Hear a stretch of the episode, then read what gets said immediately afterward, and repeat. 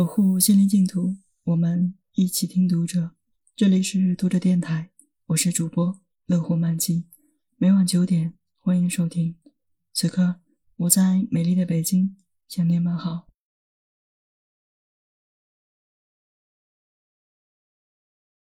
在二十世纪的最后一年，我们姐妹三人都成了下岗工人。父亲眼睁睁地看着他为三个女儿精心谋划的未来落空。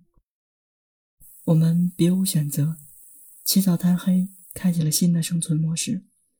小生意做得艰难，先生总是留心寻找更好的赚钱机会。那时，一个后来蜚声全国的国产电器品牌的营销正处于起步阶段，在市县寻找代理经销商。先生费尽周折。与这个厂家的厂长取得联系，对方被先生的诚意打动，愿意以只交少量押金便可以带货销售的方式合作，前提是我们得租一个像样一点的门店。当时我们手里没有存款，也抹不开面子找父母借，我只是有意的在父亲面前假装跟先生商量，以此试探父亲是不是认可，愿不愿意借钱。我知道。父母几十年来虽然没有很多积蓄，但是几万块钱还是有的。结果父亲置若罔闻，我也始终不肯向父亲开口，这件事就不了了之了。一年后，我们镇上有了一家那个国产品牌电器的直营店，听说老板已经代理了全国的经销权。那时空调和冰箱刚进入普通家庭，生意好的不得了。多年以后，母亲总是以遗憾和愧疚的口气说起这件事，说：“只怪当初他们目光短浅，只顾让我们低头赚钱，没有抬头看路。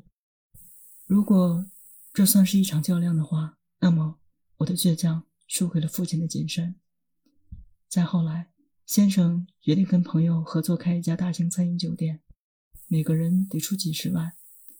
父亲。这时表现出了前所未有的果敢，他和母亲拿出了一辈子的积蓄，在资金不够的情况下，做事谨小慎微，不肯向别人借一分钱的父亲，甚至不惜拉下面子借遍了所有的亲戚。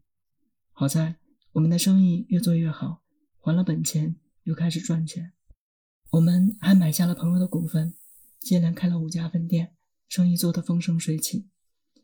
时光就这样过去了十几年。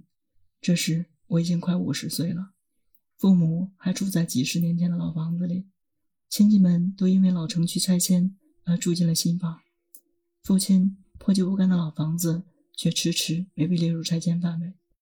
我在离我家不远的小区买了一套新房，只待父母拎包入住，父亲却不肯入住。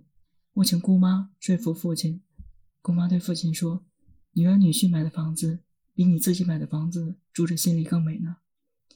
父亲扭捏了很久，终于带着不情愿的样子，跟着母亲住进了新房。如果说这算是我跟父亲的较量，那么这一回合是我赢了。我想，或许是因为父亲老了，他不得不服输。父亲考量了他的人生，对女儿的生活做出了安排，而我服从了他对生活的选择。归根结底。不管命运是好是坏，生活是苦是甜，我们都是想让对方幸福，这算不算是一种和解？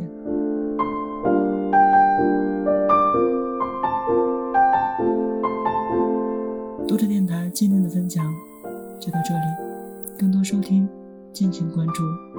晚安，好梦。